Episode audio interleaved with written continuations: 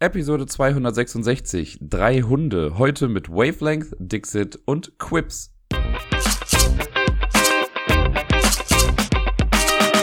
Einen wunderschönen guten Tag wünscht euch der liebe Dirk mit dieser neuen Episode des Ablagestapels. Ich muss gestehen, als ich mich heute auf den Podcast vorbereitet habe und so durch meine Notizen gegangen bin, war ich ein bisschen irritiert, denn auf der Seite für heute in meinem kleinen Buch, ich trage ja immer die ganzen Shownotes in so kleine Notizbücher rein, stand der Titel der Episode, drei Hunde. Und ich musste ernsthaft kurz noch überlegen, was wollte mir der Autor damit sagen? Und dann fiel mir aber natürlich wieder ein, dass ich ja letzte Woche vom Quiz erzählt hatte, in dem es die wunderbare Tiebreaker-Frage gab, wie viele Hunde, die mit auf die Titanic gekommen sind, haben äh, das ganze Untergangsszenario überlebt? Und das ist die Antwort. Drei Hunde. Keine Ahnung, ob da jemand überhaupt sich Gedanken zugemacht hat von euch, aber jetzt seid ihr ein bisschen klüger. Ich gebe euch direkt noch die Bonusinformationen mit dazu. Wie viele Hunde waren von Anfang an mit dabei? Also wie viele Hunde waren äh, drauf, als die Titanic losgeschippert ist? Zwölf wäre da die richtige Antwort gewesen. Seid ein bisschen klüger. Nun denn, ich habe das schon länger nicht mehr gesagt, aber ich bin mir relativ sicher, dass heute äh, eine kurze Episode hier entstehen wird. Weil letzte Woche war einfach wirklich nicht viel. Letzte Woche war ja schon, glaube ich, nicht die längste Folge ever.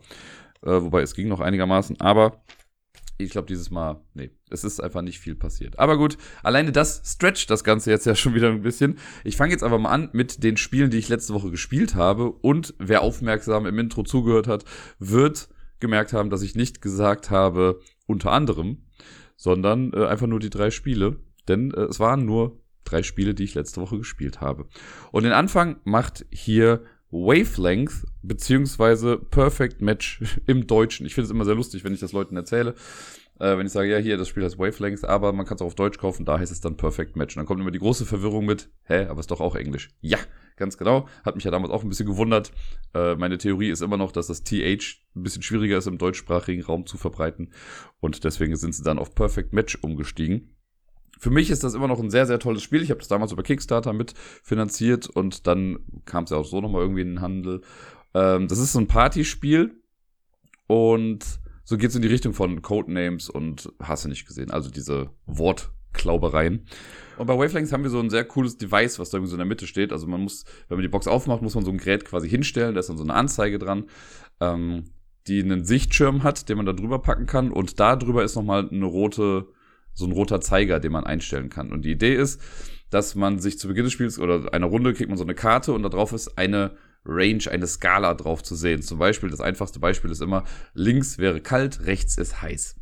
Und ich, wenn ich jetzt der Hinweisgeber bin, nehme mir dieses Gerät, so dass niemand anderes das sehen kann, drehe erstmal so ein bisschen an einem Rad in der Mitte, damit die, der Zielbereich randomisiert wird, also zufällig bestimmt wird.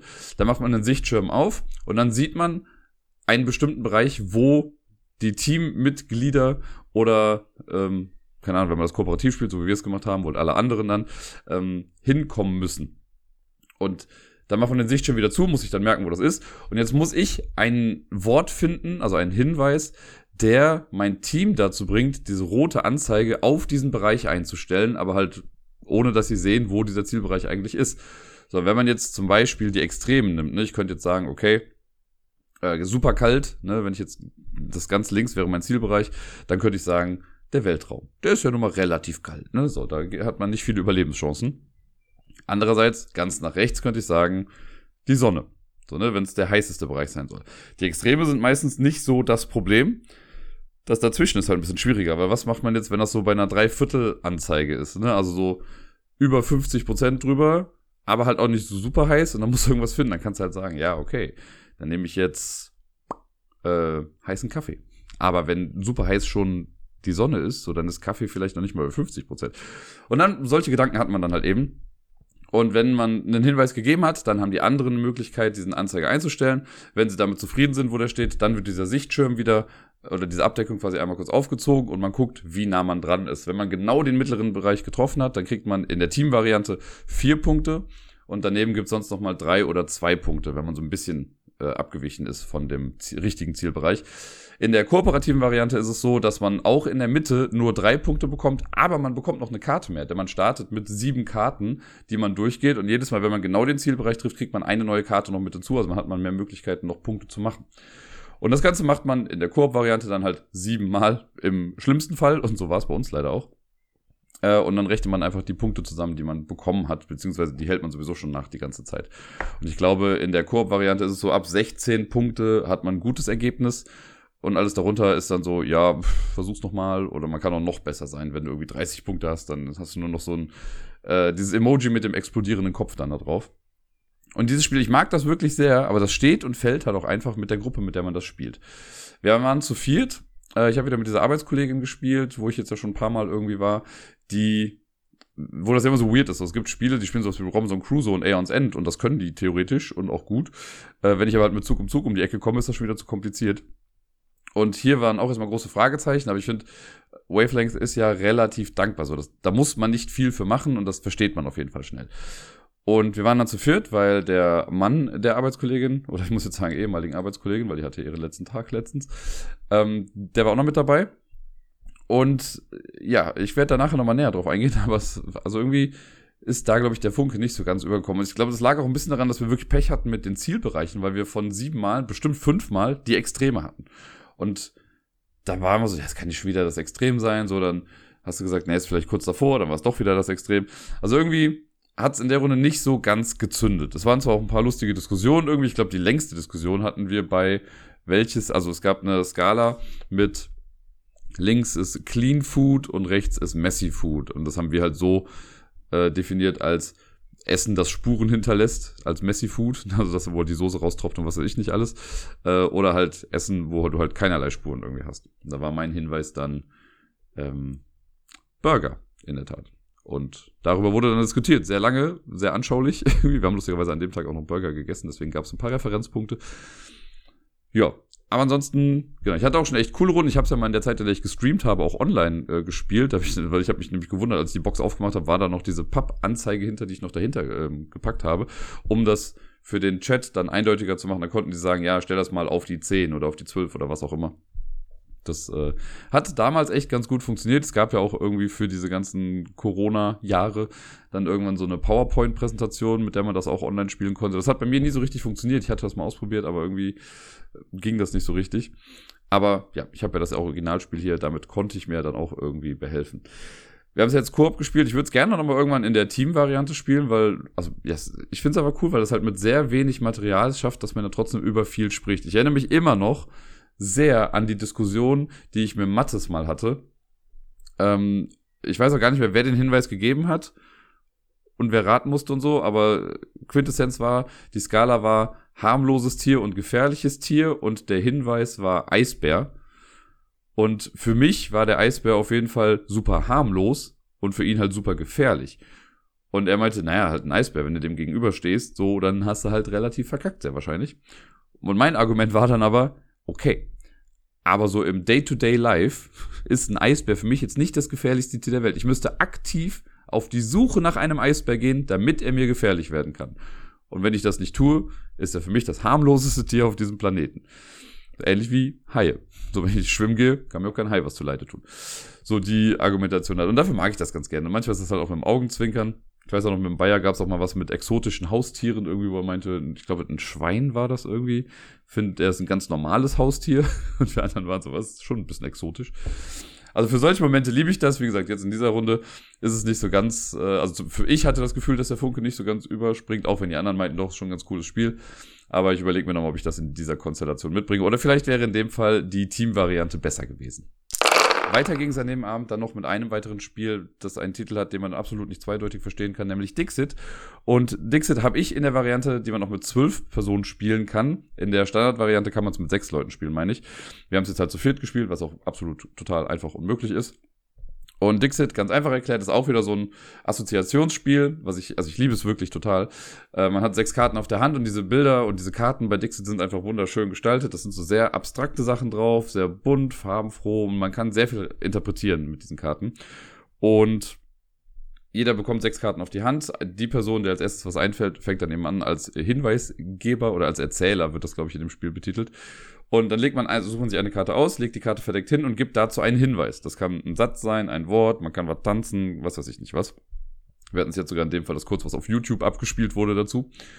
Und dann legt man das hin und alle anderen, die nicht erzählt haben, in Anführungszeichen, die suchen sich aus ihrer Kartenhand dann auch eine Karte aus, die zu dem Hinweis passt, bestmöglich, legen die mit dazu. Diese Karten, in unserem Fall vier, werden dann gemischt, die werden dann aufgedeckt, kommen auf die Slots eins bis vier und dann müssen alle, die nicht erzählt haben, raten, was ist die Karte vom Erzähler oder von der Erzählerin. Das machen sie dann, äh, ich glaube, im normalen Dixit hat man so kleine Plättchen, mit denen man das einstellt. Ich habe jetzt in meiner Variante so Lochkarten im Prinzip, weil man äh, ab sieben Menschen hat man dann zwei Versuche quasi, um die Karte rauszufinden. Und zwölf Plättchen wäre auch ein bisschen hard to handle in, äh, in so einer Partyrunde. Und ja, dann, äh, wenn das alle gemacht haben, dann wird aufgedeckt und aufgelöst und dann darf man sich kurz seine Assoziation irgendwie um die Ohren hauen und dann kommt immer die große Überraschung wie, oh, das war total simpel, das war total schwierig, da ist niemand drauf gekommen. Und dann kommt es zur Punktabrechnung, die relativ simpel ist wenn mindestens eine Person es geschafft hat, meinen Hinweis zu verstehen und auf die richtige Karte getippt hat, dann bekomme ich drei Punkte und die Person oder die Personen, die meine Karte erraten haben, bekommen auch drei Punkte. Relativ einfach. Sollte jedoch entweder niemand meine Karte geraten haben oder alle haben meine Karte geraten oder gefunden, dann bekomme ich keine Punkte und alle anderen bekommen zwei Punkte dafür, weil dann war mein Hinweis entweder zu abstrakt oder zu simpel. Ne, weil man möchte halt nicht, dass alle es erraten, sondern nur ein Teil der Gruppe. Und danach guckt man dann, äh, also die, die nicht erzählt haben, möchten trotzdem, dass die anderen ihre Karten erraten. Deswegen muss man halt auch eine Karte legen, die irgendwie dazu passt. Weil für jede Person, die auf deine Karte gekommen ist, wenn du nicht erzählt hast, kriegst du auch nochmal einen Punkt. Also man möchte sie quasi auf die falsche Fährte locken und sowas. Und das Ganze macht man immer wieder. Man zieht wieder eine Karte nach und macht das so lange, bis jemand 30 Punkte hat. Dixit ist so ein Spiel, was ich also da würde ich fast behaupten, ich habe das bisher so gut wie immer irgendwie gewonnen. Es war auch oft knapp und so, aber ich bin da recht okay drin. Und dieses Mal, also die, die Freundin von meiner Arbeitskollegin, die, die hat uns fertig gemacht. Also die hatte irgendwann 30 Punkte und sie meinte dann irgendwann dann noch, also sie hat das total nett gemeint, aber sie meinte, oh, ich will gar nicht jetzt Punkte machen, ich will gar nicht, dass ihr meine Karte erratet, ich habe so viel Spaß an dem Spiel.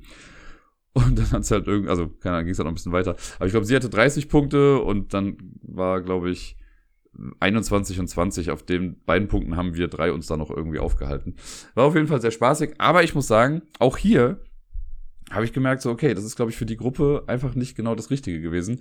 Zumal halt der Mann der Arbeitskollegin, der hat irgendwann so ein bisschen auch Powerplay betrieben, was ich halt bei Dixit ja, unnötig finde. Und das hat für mich stellenweise halt so ein bisschen das Spiel dann auch kaputt gemacht. Ähm, weil das, der hatte dann so eine Attitüde von wegen, okay, ja, ist doch ganz egal und bla und keine Ahnung, wenn wir uns doch jetzt absprechen, dann können wir doch dafür sorgen, dass sie keine Punkte bekommt. Ich sage, ja, das ist ja nicht so ganz im Sinn des Spiels und auch so eine Egal-Mentalität gegenüber dem Kartengeheimnis, ne, weil es soll ja niemand sehen, welche Karten du hast. Und dann haben wir ein paar Mal darauf hingewiesen, so von wegen, ja, wenn du dich so weit nach vorne lehnst, dann können die anderen deine Karten sehen. Und dann kam von ihm, ja, ist mir doch egal, ob wir meine Karten sehen können und zeigt sie auch noch rum. Ich dachte, also wenn es dir doch so egal ist, dann spiel doch einfach nicht mit. Wie wäre es denn damit? Das fand ich da wirklich ein bisschen schade und das hat sich dann so ein bisschen durch das Spiel durchgetragen. Ähm, oder dann halt auch so, ja, keine Ahnung, ich habe gerade eigentlich was eingeloggt, aber ich sehe gerade, dass äh, Dirk so lange auf die Karte guckt, also wird das nicht seine sein, deswegen ändere ich mich nochmal um, äh, oder ändere ich meine Sache nochmal um. Das fand ich dann irgendwie so ein bisschen schwierig. Und generell so war das so ein sehr ja, treibendes Spiel. Ich mag es halt ja auch, dass, also gerade bei Dixit geht es eigentlich darum, dass man am Anfang erstmal nicht spricht und erst wenn man seine, sein Login gemacht hat und dann, wenn es revealed wird, dann kann man ja über alles sprechen. Aber die haben das halt da auch schon irgendwie im Vorfeld gemacht. Ähm, und relativ häufig kam so, so, hab das jetzt, hab das jetzt. Das war schon vorher bei Wavelengths so. Und bei Dixit war das nochmal das, äh, das, das Gleiche, wo ich das Gefühl hatte, man wird hier so richtig durchgetrieben und es ist nicht so das. Also mein Kommentar an dem Abend war irgendwann so, du weißt schon, dass Gesellschaftsspiele auch was mit Gesellschaft zu tun haben. Äh, dass hier kein Echtzeitspiel ist. Aber ja, gut. Äh, ansonsten trotzdem, ich habe gemerkt, dass ich anscheinend irgendwann mal neue Karten für Dixit bekommen hatte, die ich alle gar nicht mehr so richtig auf dem Schirm hatte. Also die Standardkarten, die in Dixit Odyssey mit drin sind, die kenne ich mittlerweile, aber ich hatte auch irgendwie neue Karten da. Keine Ahnung, wo die herkommen. Vielleicht habe ich sie irgendwann mal gekauft oder geschenkt bekommen oder was weiß ich nicht. Aber sind auf jeden Fall mit drin und deswegen hatte ich auch dieses Mal wieder schön was äh, anzugucken. Und ich habe überlegt, weil man kann Dixit-Karten nämlich wunderbar ja auch im Unterricht irgendwie einsenden oder einsenden, hm, einsetzen und nicht zwingend im Unterricht, aber irgendwie, wenn man halt mit Gruppen generell arbeitet, kann man äh, Dixit-Karten anfangs auch schön einfach auf dem Boden in einem Raum verteilen, wenn man zum Beispiel so einen Sitzkreis hat. Und dann soll sich jeder eine Karte nehmen, die gerade die aktuelle Gemütslage repräsentiert und dann kann man die halt einfach nach vorne halten und dann kann jeder kurz zwei, drei Sätze sagen, warum man sich für diese Karte entschieden hat. Das habe ich äh, einmal selber bei einem Seminar mitgemacht und habe es auch selber schon mal in der Grundschule mit Kindern gemacht. Äh, kleiner Pro-Tipp hier nebenbei, dass äh, Spiele auch multifunktional einsetzbar sind, wenn man äh, nur weiß, wie man sie richtig einsetzt. Und damit komme ich zum letzten Spiel, das ich letzte Woche gespielt habe. Und es handelt sich hier um das wundervolle Kinderspiel Quips. Das habe ich Miepel ja zum Geburtstag geschenkt, meine ich. Und wir haben es seitdem gar nicht mehr so häufig gespielt, wie ihr hier im Podcast ja wahrscheinlich auch gehört, beziehungsweise nicht gehört habt. Und dieses Mal hat sich selber vorgeschlagen und wir haben direkt zwei Runden hintereinander gespielt. Wir spielen das immer noch mit dieser Hausvariante, sage ich mal, mit der Hausregel äh, dass wir, also wir machen das immer mit dem Zahlenwürfel. Es gibt ja generell schon drei Varianten in der Box. Wir machen das mit alle Farbklötze sind im Beutel. Man würfelt eine Zahl zwischen 1 und 3 oder von 1 bis 3, bevor ich wieder Kommentare dazu bekomme, dass die Zahl zwischen 1 und 3 2 heißt. Ähm, man würfelt dann und so viele darf man dann aus dem Beutel rausziehen und dann kann man gucken, ob man das bei sich platzieren kann. Und um es ein kleines bisschen A schneller und B auch netter zu halten, spiele ich das mit Meeple immer so, dass wenn man Klötze rauszieht und man sieht, man kann sie selber nicht benutzen, dann muss man sie an die nächste Person quasi weitergeben und die muss dann gucken, ob sie eingesetzt werden kann. Und wenn keiner mehr das einsetzen kann, dann kommen die halt erst raus. Führt so ein bisschen dazu, dass man sich halt quasi auch so ein kleines bisschen hilft und es gibt trotzdem aber auch einen klaren Sieg. Und es kann dazu kommen, so das hatten wir, glaube ich, in der zweiten Runde, dass Meeple dann gewonnen hat, weil ich ihre Steine gezogen habe, die ich bei mir aber schon gar nicht mehr einsetzen konnte und dadurch hat sie dann auch gewonnen. Also Fand ich ganz nett, so als Variante. Wie gesagt, es macht es auch ein kleines bisschen schneller. Gerade wenn man zu zweit spielt, eigentlich müsste man streng genommen vorher noch Steine aussortieren, damit das Ganze irgendwie ein bisschen in Anführungszeichen gebalanced ist. Ähm, aber das passt schon. Wir haben es direkt zweimal hintereinander gespielt. Da sind ja vier Bilder quasi drin in Quips. Wir haben uns erst jeweils eins ausgesucht und dann mit den restlichen beiden nochmal weitergespielt.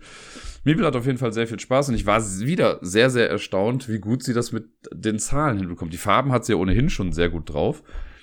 Ähm, aber diesmal hat das auch echt gut geklappt mit Würfeln, gucken, was man gewürfelt hat und dann so viele Steine auch rauszuziehen. Sie hat auch einmal, als sie eine 3 gewürfelt hatte, hat sie irgendwie erst die ganze Hand einfach nur reingemacht und ganz viele rausgeholt. Und dann habe ich ihr gesagt, guck doch mal, du kannst ja mitzählen, wenn du die quasi in deine Hand nimmst in den Beutel. Und das hat sie dann auch gemacht. Das war echt cool. Ich finde es, also, da ist in den letzten Monaten ein richtig dickes Update runtergeladen worden auf die Festplatte dieses kleinen Menschen.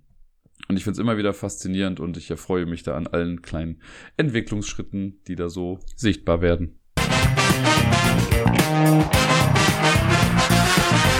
Es geht weiter mit meiner ganz persönlichen Top 100 Liste und dieses Mal behandeln wir die Plätze 60 bis 51. Das heißt, wenn ich hiermit durch bin, haben wir Halbzeit erreicht und danach kommen die richtig guten Spiele. Auch wenn die bisher natürlich auch schon irgendwie alle toll waren, sonst wären sie ja nicht auf dieser Liste gelandet. Das ist ein bisschen kurios hier in diesem Segment jetzt von 60 bis 51, weil da echt viele neue Spiele mit dabei sind. Und auch Spiele, die irgendwie mal da waren, dann wieder nicht drauf waren, jetzt wieder da sind. Also irgendwie kurios, als ich das zusammengestellt hatte. Aber wir gehen es mal zusammen durch. Ich habe bei den Spielen, die schon vorherige Platzierungen hatten, äh, habe ich das auch quasi mit aufgeschrieben und werde versuchen, dran zu denken, euch zu sagen, wie das so gekommen ist oder was sich da so geändert hat. Wir fangen an mit Platz 60, da haben wir nämlich genau schon so einen Fall. Platz 60 war in meiner allerersten Liste auf der 35, ist dann vor drei Jahren auf Platz 49 gewesen und jetzt auf der 60. Und das Spiel heißt Zuro oder Zuro oder wie auch immer. Das ist so ein kleines, nettes Spiel, das wirklich also gar nicht viel für Aufsehen sorgt, aber mir gefällt das einfach richtig gut und ich habe es äh, lustigerweise letztes Jahr auf dem Community-Treffen einmal spielen dürfen und dafür war ich sehr, sehr dankbar. Ich mag das einfach sehr gerne. Zoro ist dieses Spiel, wo wir so ein Grid haben. Ich glaube 5x5, aber ich möchte mich jetzt nicht darauf festlegen. Vielleicht ist es auch 7x7. Und man hat so eine kleine Drachenfigur, man hat drei Karten auf der Hand oder drei Plättchen auf der Hand. Und immer wenn man dran ist, muss man vor seinen Drachen quasi ein Plättchen legen. Und auf diesem Plättchen sind Wege drauf. Und sobald ich das hinlege, muss ich meinen Drachen und eventuell andere Drachen, die jetzt auch an dieses Plättchen angrenzen, äh, muss ich dann die Wege entlang ziehen. Und man versucht einfach Last Dragon Standing zu sein. Und immer wenn man in einen anderen Drachen reinkracht oder wenn man sich aus dem Spielfeld rausbewegt durch eine Platzierung eines Plättchens, ist man halt raus. Und man versucht einfach, das letzte Drachenstück noch auf dem Feld zu haben. Sehr simpel, aber sehr cool. Ich mag das einfach sehr. Und ja, ich meine, es fällt so nach und nach immer ein bisschen runter. Ich glaube, das zeigt einfach, dass es immer wieder noch mehr Spiele gibt, die mir halt auch so langsam besser gefallen als das. Aber trotzdem finde ich, es ist nach drei Jahren noch immer noch drin in der Liste und 60 ist jetzt auch kein schlechter Platz. Auf der 59 ist ein neues Spiel für mich und da musste ich ein bisschen lachen, weil vor drei Jahren war auf dem gleichen Platz Duellosaur Island. Das war die, oder ist die Zwei-Personen-Variante von Dinosaur Island. Und jetzt wurde es abgelöst von Dinosaur World. Das andere kann ich mal spoilern. Duellosaur Island ist nicht mehr auf dieser Liste drauf, aber ist quasi im gleichen Kosmos geblieben, ist äh, dann Dinosaur World. Das ist neu, das habe ich erst vor zwei Jahren, glaube ich, bekommen durch Kickstarter. Und ich habe es ehrlich gesagt auch gar nicht so oft gespielt. Ich glaube, das glaube ich einmal äh, mit jemand anderem gespielt und dann nochmal Solo. Und ich fand der Solo auch echt nicht schlecht. Und ich habe wirklich, wirklich Lust, das auch nochmal wieder zu spielen. Letztens hat Sarai mir erzählt, dass sie es mal äh, spielen konnte. Und da hatte ich schon wieder instant Lust. Das hat auf jeden Fall auch seine Schwächen, das Spiel. Das ist mir bewusst. Ne? Ich glaube, das Thema ist für mich einfach, ja, das liegt nochmal oben drauf und das mag ich halt sehr. Das heißt, das ist quasi alles schön in Sauce Hollandaise äh, eingebettet. Und deswegen schmeckt es mir einfach besser. Deswegen kann ich über so nervige Sachen wie zum Beispiel auch diese Boredom-Marker, es gibt ja diese Langeweile-Token, die einfach, ich weiß nicht, welcher Sadist sich das überlegt hat, die so klein zu machen, die man dann immer austauschen muss, wenn man eine Attraktion häufiger benutzt. Ist ein cooles Konzept, aber nervt einfach tierisch. Aber sonst mochte ich das eigentlich. Ne? Es ist zwar sehr solitär, weil theoretisch kann man ja, weiß nicht, zwei Drittel des Spiels einfach alleine vor sich hinspielen und dann gibt es so ein paar Sachen, wo man sich halt Sachen wegdraften kann. Aber das hat mir gut gefallen. So die ganze Sache mit dem Jeep, dass man so langfahren kann, Sachen aktivieren kann.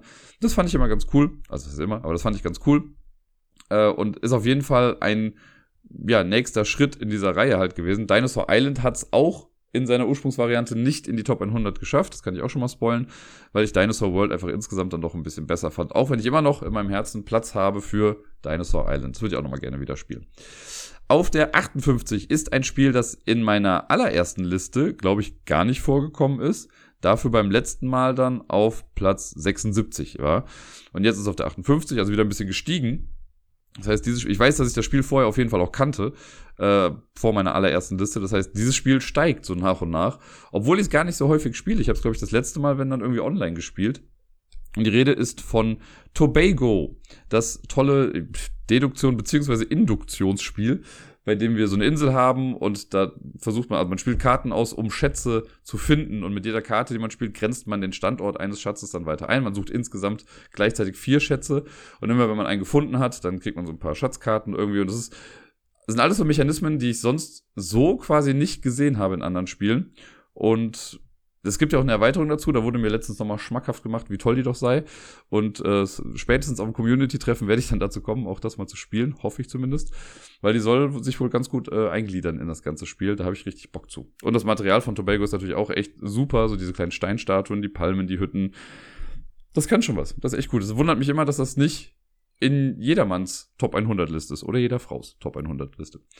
Auf der 57 ein neues Spiel für mich. Das Spiel gibt's schon ein bisschen länger. Ich habe es aber erst ich, letztes Jahr, schätzungsweise, äh, zum ersten Mal gespielt. Sarai hatte mir das dann gezeigt, und zwar Great Western Trail. Ich kenne es halt noch in der alten Variante, ich habe noch nicht die New Edition gespielt. Äh, ich glaube, wir haben es zweimal dann in echt gespielt, einmal zu zweit, einmal mit Deni dann nochmal irgendwann und dann haben wir es online auch noch ein paar Mal gespielt.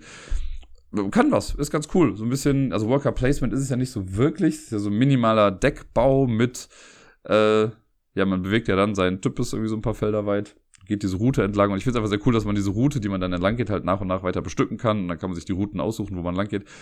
Äh, das ist cool. So ein kleiner Punktesalat im Endeffekt, aber trotzdem hat mir das sehr, sehr gut gefallen. Und ja, ich glaube, das war, ich, das kennt man ja mittlerweile von mir. Ne? Ich bin ja so jemand, wenn tausend Leute sagen, boah, du musst dieses Spiel spielen, so, dann habe ich instant eigentlich weniger Lust äh, das dann irgendwie auszuprobieren. Und ich glaube, Great Western Trail war eine Zeit lang auch das. Und dann war irgendwann aber auch so der Hype verflaut, sagt man das? Abgeebbt, nennen wir es einfach mal so. Und dann hatte ich auch erstmal keine, keine große Lust so. Und deswegen war ich ganz dankbar, dass es mir dann doch nochmal gezeigt wurde. Auf der 56, da ist dieses kuriose Spiel, das in meiner allerersten Liste auf Platz 48 war. In der letzten Liste war es nicht dabei und jetzt ist es auf Platz 56.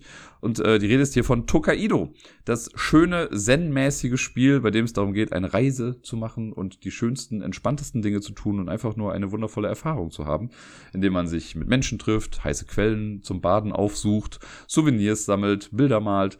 Sehr toll. Man geht einfach lang. Es hat einen sehr simplen Mechanismus. Immer, das ist ja dieser schöne Mechanismus, wie ich finde, wer zuletzt, also wer auf dem Track quasi als letztes steht, ist dran. Das kann man sich immer schön leicht merken. Da kommen keine Fragen auf mit, wer ist jetzt eigentlich gerade dran. Immer der, der hinten steht. Und ja, es ist einfach so ein schönes, also dafür, dass dieses Setting eigentlich so entspannt ist, hat man natürlich trotzdem Momente, wo man sich denkt, du dummes Arschloch, warum hast du mich jetzt gerade um diese Punkte gebracht oder warum hast du dich auf den Spot gesetzt, der dir nichts bringt, aber du bist nur drauf gegangen, weil du frackig sein wolltest und mir da was wegnehmen wolltest.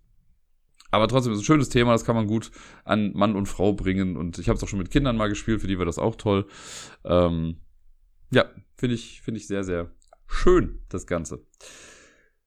Weiter geht's mit Platz 55. Äh, wir, äh, noch ein Dinosaurier-Spiel hat's hier drauf geschafft. Und das ist auch zum ersten Mal auf der Liste. Und da bin ich mir gar nicht sicher. Es kann sein, dass ich es auch wirklich erst kurz nach der letzten Liste äh, bekommen habe.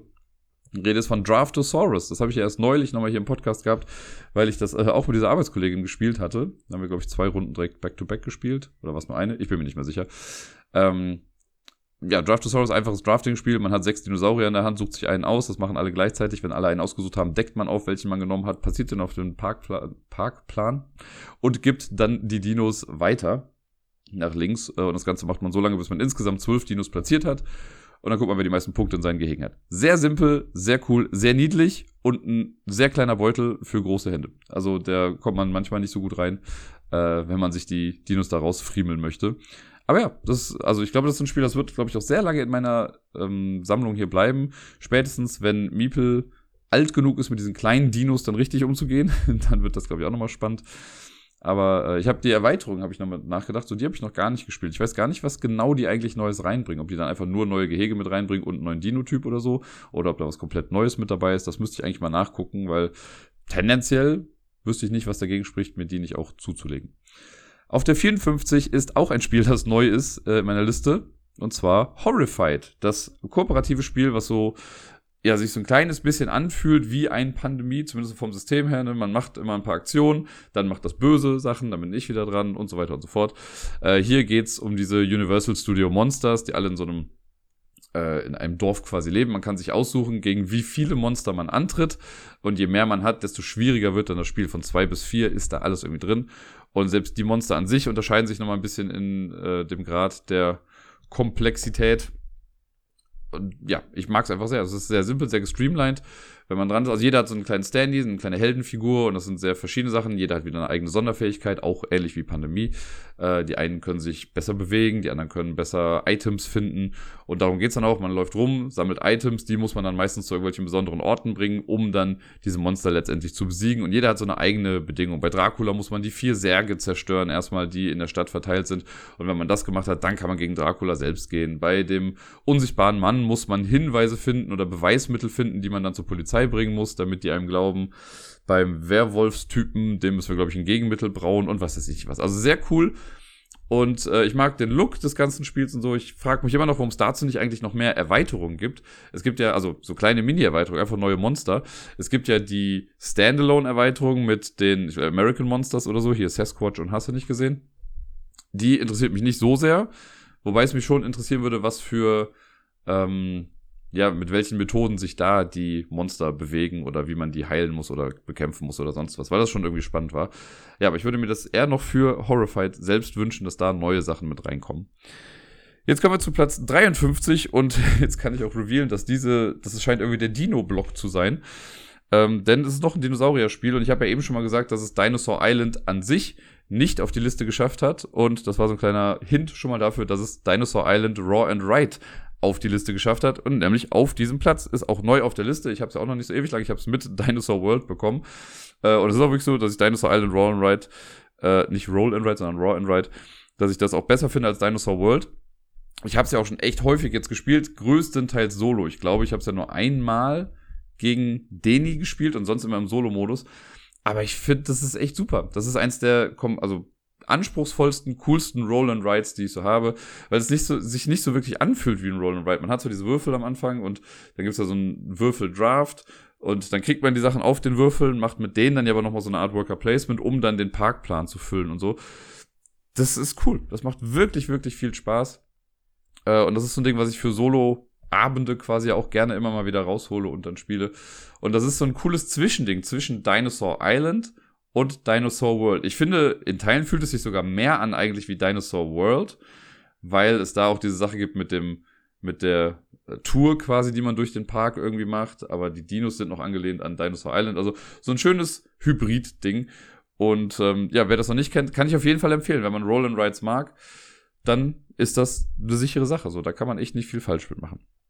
Auf Platz 52 ist das Spiel, von dem ich dachte, hä, das muss doch safe auf den Listen vorher drauf gewesen sein. Es ist eher ein ganzes Spielsystem, was ich jetzt draufgepackt habe. Und äh, die Rede ist von Deckscape. Diese schönen kleinen Boxen, wo man auch so quasi Escape-Fälle dann irgendwie drin hat. Und das Ding bei Deckscape, was einige auch nicht mögen, ist, es ist halt komplett immer wiederspielbar, weil, oder man kann es halt weitergeben, weil nichts kaputt gemacht wird. Und wenn man so ein Rätsel hat, dann muss man sich überlegen, was ist die Lösung? Und wenn man die dann hat, dann spricht man das quasi einmal aus und dann muss man auf der Rückseite gucken, ob man jetzt recht hatte oder nicht. Wenn man recht hatte, dann kann man einfach weitermachen. Wenn man nicht recht hatte, muss man sich meistens auf einer Karte irgendwie so ein X notieren. Und das sind dann am Ende nochmal Strafminuten oder so. Und da habe ich jetzt einige von gespielt. Es gibt welche, die sind irgendwie cooler als andere. Aber alles in allem, finde ich, ist das ein echt cooles System, was auch nicht so super viel Platz beansprucht. Also ich habe es auch schon mal mit Sarai jetzt während einer Busfahrt irgendwie gespielt. Ich könnte jetzt auch noch nicht mal sagen, was mein Lieblingsfall quasi ist von den Deckscape-Dingern. Aber so generell bin ich diesem System gegenüber sehr positiv eingestellt. Und jetzt kommen wir zum letzten Spiel in diesem Segment, quasi das Spiel, das es knapp nicht geschafft hat, in die obere Hälfte reinzukommen, was mich fast ein bisschen traurig macht. Aber äh, das Spiel war, also ist nicht neu, Angefangen hat es auf Platz 72, dann vor drei Jahren war es auf Platz 48 und ist jetzt quasi nur um drei äh, Plätze nach unten gesunken. Und die Rede ist von Sans Souci. Das schöne kleine Legespiel, wo wir so einen Schlossgarten quasi äh, bauen. Ähm, und ich habe das damals auf der Messe geholt, da war ich mit Gerda noch da und wir fanden das beide ganz cool, aber auf der Messe selbst war es dann schon irgendwie ausverkauft und dann habe ich es später irgendwie über Ebay, glaube ich, bekommen. Äh, und seitdem spiele ich es immer wieder gerne. Es hat diesen tollen Mechanismus, alle haben so ein Kartendeck, das identisch ist, aber man mischt es halt einmal und deswegen kommen die Karten in einer unterschiedlichen Reihenfolge raus. Und man spielt dann eine Karte aus, um sich aus einer Auslage ein Plättchen zu nehmen. Und immer wenn man sich ein Plättchen nimmt, hat das auch schon direkt einen festen Platz auf dem Board, weil es ist immer die Mischung aus einer Farbe und einem Bauwerk. Und so versucht man nachher seinen Schlossgarten voll zu machen. Und immer am Ende eines Zuges bewegt, also darf man noch einen Adeligen zum Flanieren einladen. Der darf dann durch den Schlossgarten wandern. Und je nachdem, wo der endet, kriegt man dann Punkte dafür.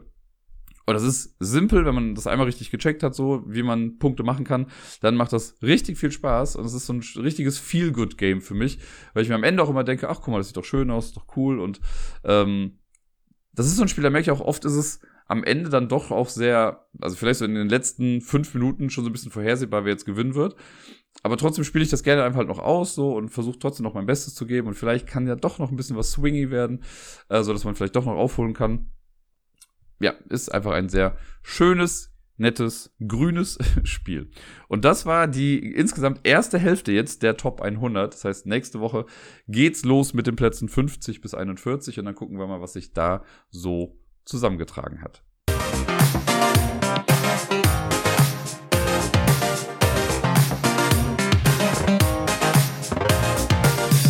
Und sonst so. Letzte Woche ist echt nicht allzu viel passiert. Ich habe hier drei Sachen auf meiner Liste stehen, wovon der erste Punkt einfach nur ist, es war eine kurze Arbeitswoche. Durch den Feiertag am Donnerstag und den Brückentag, den wir anschließend noch hatten, hatte ich nur drei Tage äh, auf der Arbeit und war davon sogar nur zwei Tage in der Schule, weil ich am Mittwoch in der Verwaltung war und da hatten wir nochmal so ein größeres Treffen zum Thema Kinderschutz. Äh, also größeres Treffen heißt längeres Treffen, wo wir mal ein bisschen intensiver dazu arbeiten konnten. Wir waren nur drei Personen. Aber das war eine richtig coole, produktive Session irgendwie. Wir haben mal so unsere Roadmap aufgestellt, wie wir jetzt weitermachen wollen, wer sich um was jetzt kümmert. Äh, da ging es jetzt vorwiegend um das Thema Kinderrechte auch, weil wir dazu so eine Art ja, Workshop dann anbieten wollen für einzelne Schulen und was weiß ich nicht was. Und das muss ja alles geplant werden und hast du nicht gesehen. Ähm, so ein kleines bisschen, also ich merke, dass das sehr gegen mein normales Naturell geht, weil wir jetzt halt diesen Plan erstellt haben mit so einer Zeitleiste und die geht halt bis ins Schuljahr 24, 25 irgendwie rein. Ich würde am liebsten halt gestern schon angefangen haben mit der ganzen Sache. Das ist aber auch klar, also es ist einfach ein langwieriger Prozess und ich verstehe das auch. Aber es ist in erster Linie löst das erstmal so kurz was aus, wenn wir so, boah Gott, wir werden nie damit fertig. Aber dann sehe ich auch direkt okay, wir haben aber auch so kleine konkrete Aufgaben, die wir jetzt alle sofort in Angriff nehmen können. Und im Long Run wird's ja dann gut. Man muss einfach nur einen langen Atem irgendwie beweisen. Und es ist halt ein wichtiges Thema. Von daher äh, bin ich sehr, sehr happy, dass dieses Meeting so konstruktiv war und wir generell einfach eine gute Stimmung da hatten. Und die äh, eine Kollegin, mit der wir das gemacht hatten, die meinte auch so, boah, sie genießt das gerade total, dieses Arbeiten, weil das mal so richtiges, kreatives, konstruktives ähm, ja, Planen irgendwie ist und nicht einfach nur dahergerede oder so, sondern man hat wirklich was in der Hand, wir haben wirklich jetzt einen Plan. Das freut mich sehr. Genau, und sonst in der Schule war jetzt nicht allzu viel. Wie gesagt, es waren diese zwei Tage. Da äh, ist nicht viel Aufregendes passiert, abgesehen davon, dass wir gerade wieder durch Krankheitsfälle und was weiß ich nicht alles ein bisschen mit dem Personal straucheln. Aber ey, in welchem sozialen Gefilde passiert das nicht gerade irgendwie? Ja, und ansonsten habe ich hier stehen Miepel, weil mit Miepel habe ich in der Tat letzte Woche sehr viel Zeit verbracht. Äh, die hat von Montag auf Dienstag und von Dienstag auf Mittwoch bei mir gepennt und dann nochmal von Donnerstag auf Freitag und von Freitag auf Samstag. Also wirklich so die, ein Großteil jetzt. Und wir haben halt die, ähm, den Feiertag, also Christi Himmelfahrt, war ja Vatertag, den haben wir zusammen verbracht. Das war sehr schön. Äh, ich habe von ihr eine sehr süße Karte gebastelt bekommen und Gerda meinte auch so, sie hat ihr da völlig freie Hand gelassen und gemeinerweise könnte man sagen, so sieht sie auch aus, aber trotzdem finde ich es einfach sehr süß. Das ist so eine grüne Karte, die sie selber auch zusammengefaltet hat und hat einfach Sachen drauf gekritzelt und gemalt, aber sie sagt halt, hinten drauf steht auch Papa und Miepel und drin hat sie so ein Gesicht aus Kulleraugen draufgeklebt. Könnte auch für einen Albtraum hier und da mal sorgen, aber insgesamt sehr süß.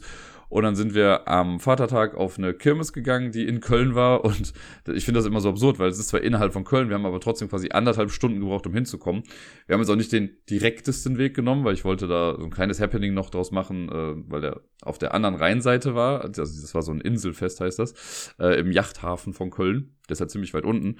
Äh, selbst die direkte Bahnverbindung, die wir dann zurückgenommen haben, selbst die dauert ungefähr eine Stunde. Wir sind aber quasi auf, in Anführungszeichen, meiner Rheinseite äh, in die Nähe gefahren. Und dann musste man aber noch von der letzten Bahnstation aus noch ein bisschen zu Fuß gehen, bis man dann bei so einer Fähre ist. Und dann sind wir mit der Fähre noch über den Fluss rüber. Alles so ein paar Sachen, einfach damit es für Miepel auch spannend ist. Und dann waren wir auf der Kirmes und dann war sie sowieso im siebten Himmel und ist mit allem Möglichen gefahren und fand das alles toll. Äh, und hat noch sehr viel davon erzählt. Und ich liebe es ja einfach, ihr dabei zuzugucken, was sie für einen Spaß irgendwie hat. Und der lustigste Moment war, glaube ich, wie sie mit irgendeiner kleinen Autobahn gefahren ist, die einfach immer nur so im Kreis und über so einen Hü Hügel drüber fährt. Da war sie drin, alles mega laut eigentlich. Und ich fährt an mir vorbei und ich höre nur, wie sie im Auto O Tannenbaum singt. Es war herrlich. Ich habe mich sehr weggeschmissen vor Lachen. Da glaube ich, da hatte sie auf jeden Fall einen coolen Tag. Und am Freitag ist sie dann, also auch äh, wenn da frei war, haben wir sie trotzdem in den Kindergarten äh, gegeben. Einfach, weil sie auch diese Routine so ein bisschen braucht. Äh, und ich habe mich jetzt auch nicht beschwert. Ich konnte dann an dem Tag äh, mit Sarai online noch ein bisschen Zeit verbringen, was auch sehr schön war. Und am Freitag Nachmittag habe ich Miepel dann ja wieder abgeholt. Und wir hatten schon im Vorfeld darüber gesprochen, dass sie dann zelten darf, in Anführungszeichen. Und dann habe ich ihr im Schlafzimmer, also sie schläft ja immer noch gerade mit im Schlafzimmer, wegen der ganzen Wandgeschichte im Kinderzimmer. Ähm, und da habe ich ihr dann so ein kleines Zelt quasi gebaut, zwischen zwei Stühlen und das mit Seilen festgemacht, einen Laken drüber gespannt, ihre Matratze drunter geschoben. Und äh, das fand sie sehr spannend. Anfangs noch ein bisschen skeptisch, als sie sich dann hingelegt hat. Sie hat dann noch gefragt, ob ich nicht mit da schlafen könnte. Und ich so, ja, es wird ein bisschen eng vielleicht. Aber ich habe mich dann halt so daneben gelegt, dass äh, ja, ich ihr noch ein bisschen den Kopf kraulen konnte, während sie dann einschläft. Und sie hat dann auch echt ganz gut gepennt.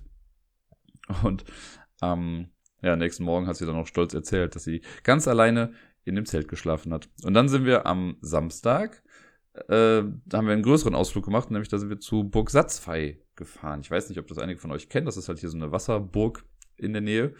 Ähm, da fährt man auch ungefähr eine Stunde hin. Und das ist halt dieses Absurde. So innerhalb von Köln habe ich eine Stunde gebraucht, um zu diesem Kirmes-Ding zu kommen. In einer Stunde komme ich aber halt auch quasi in diese Ritterburg, die da dran war. Äh, das habe ich auch schon ein bisschen früher angekündigt, dass wir da hingehen, sie war schon sehr, sehr excited.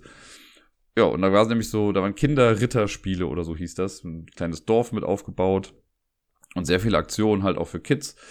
Wir haben gar nicht alle jetzt mitgemacht, weil bei vielen Sachen waren einfach so elendig lange Schlangen und ein paar Sachen sind jetzt auch für Miepel dann noch zu groß gewesen. Also mit so einem großen Langbogenschießen war dann schon ein bisschen schwierig, aber es gab halt Kinderarmbrustschießen zum Beispiel, das hat sie gemacht. Äh, mit Speckstein hat sie ein bisschen gearbeitet und sie hat sich ein eigenes Schild gemalt. Das durfte sie dann mitnehmen. Wir haben dann auch ein passendes Schwert in Pink gekauft. Äh, es war frei ihre Wahl. Es gab pinke Schwerter und es gab so, keine Ahnung, Naturleder ähm, Scheiden irgendwie für diese Schwerter. Schwerter, hm, Schwerter. Und ich wüsste ganz genau, hätte es blaue Schwerter gegeben, dann hätte sie ein blaues genommen, weil blau ist ihre Lieblingsfarbe. Aber es gab halt nur pink und dieses andere und dann hat sie gesagt, ja, dann pink. Ähm, ja, war auf jeden Fall spannend. Ich habe dann viel erzählen können irgendwie über die Zeit damals. Das klingt jetzt so, als wäre ich selber live dabei gewesen, ne? Aber so ein bisschen habe ich auch mal dazu gelesen und interessiere mich auch ein bisschen für das Topic. So von daher war das schon ganz nett. Äh, und sie hatte, glaube ich, echt einen ganz schönen Tag. Hat auch noch viel auf der Rückfahrt dann erzählt davon. Und äh, es gab einen kleinen tränenreichen Moment, weil sie was verloren hatte. Also sie hat so ein paar Sachen, diesen Speckstein, den sie bearbeitet hatte, den hatte sie dann halt in ihrer Jackentasche. Und so zwei kleine Edelsteine hat sie auch nochmal irgendwo bekommen. Ich glaube, beim Armbrustschießen war es. Und die waren irgendwann weg. sind anscheinend irgendwann aus der Tasche gefallen und die konnten wir dann natürlich nicht wiederfinden. Und bei den Sachen habe ich gesagt, ja, okay, ne, ist zwar schade, aber es ist jetzt auch kein Weltuntergang. So, diese Edelsteine, gut, da kann ich mir irgendwann wahrscheinlich für einen Euro 13.000 von kaufen und dann haben wir die auch. Ähm, was aber schade war, sie hat auch so ein kleines Armband verloren, was sie von ihrer Cousine quasi zum Geburtstag geschenkt bekommen hatte. Äh, das hatte sie halt eigentlich am Arm und noch so eine passende Kette dazu am Hals. Hat sie aber auch irgendwann ausgezogen und in die äh, Jackentasche gepackt und irgendwann war nur noch die Kette da, aber nicht das Armband. Und da habe ich dann schon gesagt, dass ich das sehr schade finde, dass sie das verloren hat, äh, weil, naja, es war halt ein Geschenk. Ne? Und da war sie dann auch traurig und ich habe dann gesagt, es ist, ne, also alles okay. Manchmal verliert man halt auch irgendwie Sachen, aber man soll halt schon auch irgendwie gut aufpassen auf die Sachen hat sie dann auch soweit, glaube ich, äh, verstanden und danach war auch wieder alles in Ordnung. Und ich glaube, insgesamt war sie zu dem Zeitpunkt dann auch schon echt müde, weil sowohl bei diesem Kirmestag als auch bei dem Burgsatzfeiertag äh, gab es nämlich keinen Mittagsschlaf. Normalerweise macht sie den ja noch, aber an den beiden Tagen nicht, weil sich das sonst nicht so gelohnt hätte, noch irgendwie dahin zu fahren. Äh, dieses Ritterfestspiel hat irgendwie um 12 aufgemacht und ging dann bis, weiß nicht, sechs oder sieben. Und hätte sie erst noch hier ihren Standard-Mittagsschlaf gemacht, dann hätte sie bis zwei, drei oder so gepennt und wenn wir dann losgefahren wären, dann hätten wir nicht mehr ganz so viel Zeit da gehabt. Und deswegen habe ich gedacht, ach komm, sie schafft es ja schon, auch immer mal wieder dann länger wach zu bleiben. Äh, und das haben wir in den Tagen dann auch gemacht. Und insgesamt hatten wir einen sehr schönen Tag. Also wie gesagt, sehr viel Zeit mit Miepel verbracht in der Woche. Das war sehr schön. Viele kreative Sachen gemacht. Ja, auch ein bisschen was gespielt, was ich ja eben äh, erzählt hatte mit Quips. Ähm, viel gebastelt haben wir auch. Wir haben so kleine Drachen gebastelt aus Eisstielen und Wäscheklammern. Äh, wir haben große Bilder hier gemalt. Also das war, was das angeht, echt eine sehr, sehr schöne Zeit letzte Woche. Ja, und das letzte, was ich jetzt auf meiner Liste stehen habe, ist das Jamesons. Da äh, war ich letzte Woche, also in, innerhalb der Woche eigentlich nicht. Ich hatte kurz überlegt, an einem Tag mal hinzugehen, aber das habe ich dann nicht gemacht. Und ich meine, ich hatte auch die meiste Zeit dann Miepel. Um, ich war aber gestern da, so am Samstagabend, denn, also ich wollte so oder so hingehen eigentlich, weil ich mich mit Jenny verabredet hatte. Aber dann ist die äh, Moderatorin von Karaoke, mit der ich mir das ja so ein bisschen teile, äh, die ist krank geworden und die hat dann gefragt, ob ich einspringen kann. Das habe ich dann gemacht. Deswegen habe ich dann gestern Abend spontan im James die Karaoke moderiert. Sonst bin ich ja immer sonntags da, was halt viel ruhiger ist. Und ich habe schon relativ lange, ich glaube über ein halbes Jahr oder so, schon nicht mehr einen Wochenendtag gemacht, also Freitag oder Samstag, wo tendenziell immer mehr los ist. War auf jeden Fall sehr spaßig, eine Menge betrunkener Leute da, die aber zum Glück nicht nervig betrunken waren, sondern also entweder lustig betrunken waren oder schlafend betrunken. Ich hatte einen Typ, der hat wirklich vorne, direkt vor mir saß der die letzten zwei Stunden gefühlt und hat einfach nur geschlafen. Ist okay, lass ihn machen. Wenn er bei dem Lärm hier pennen kann, no problemo. Ja, und die Zeit ging echt schnell rum. Ich habe das oft, also gerade auch sonntags, wenn nicht so viel los ist, dann denke ich mir so, boah, die Zeit will einfach nicht vorübergehen. Und das zieht sich alles so. Und in der ersten halben Stunde habe ich das auch noch gedacht. Irgendwie. Ich habe um neun Uhr dann angefangen, die ersten Leute singen zu lassen. Und irgendwann dachte ich so, boah, krass, jetzt sind bestimmt schon zwei Stunden rum und guck auf die Uhr und es war gerade mal eine halbe Stunde. Aber ab diesem Zeitpunkt ging alles so flott. Also irgendwann war es vorbei. So, ich musste dann irgendwann sagen, so, okay, ich kann gar nichts mehr annehmen, weil äh, das, ich komme gar nicht mehr durch mit der Zeit. Insgesamt bin ich, glaube ich, aber gut durchgekommen, habe die meisten Leute auch irgendwie singen lassen können. Ich finde es immer seltsam. Gibt dann Leute, die sind von Anfang an dabei, so und die sehen dann, die Leute stürmen wirklich dann stellenweise nach vorne, um dann irgendwie Zettel abzugeben. Und dann kommen Leute nach vorne und geben halt einen Zettel ab und ich sage denen auch schon so, ja, okay, es hat mindestens eine Stunde Wartezeit jetzt, ne, weil so viele Leute davor sind. Ja, ja, gar kein Problem. Und dann gehen die nach zehn Minuten. Also dann, bei manchen sehe ich ja dann, wo sie sich wieder hinsetzen, wenn ich dann gerade Zeit habe, da irgendwie nachzu. Also es ist nicht so, dass ich jetzt bei jedem überprüfe, wo er sitzt, aber bei manchen kriegt man das ja dann einfach mit. Und dann sitzen die da und gucken irgendwie genervt auf den Bildschirm und dann gehen die. Und ich habe mir so, okay, aber ich habe es euch ja gesagt, so ihr hättet ja auch irgendwie sagen können, ja, wir wollen gleich los oder sonst was. So, ich, man kann ja Sachen möglich machen. Aber was soll's. Mir soll's egal sein. Ich hatte einen schönen Abend, einen lustigen Abend. Bin dann danach äh, noch was essen gewesen und dann, glaube ich, irgendwie erst um halb fünf oder so im Bett gewesen. Ich bin sehr müde auch. Es war jetzt nicht die ruhigste Nacht, die ich hatte. Aber ähm, was soll's. Heute habe ich ja nicht viel auf dem Plan. Der Podcast ist jetzt eins meiner To-Dos. Ich muss noch das Quiz für morgen fertig machen. Und ansonsten werde ich heute wahrscheinlich einfach nur nochmal entspannt baden und vielleicht noch einen Spaziergang machen, weil äh, Sei leise, einer meiner Lieblings-Street-Artists aus Köln, der hat ein paar neue Sachen angebracht und ich weiß, wo sie sind.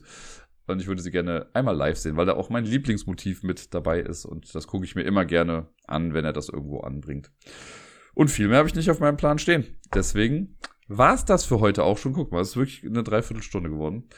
Äh, aber viel mehr hat diese Woche auch wirklich nicht so hergegeben. Ich wünsche euch auf jeden Fall eine tolle kommende Woche. Spielt viel, bleibt gesund und bis dann.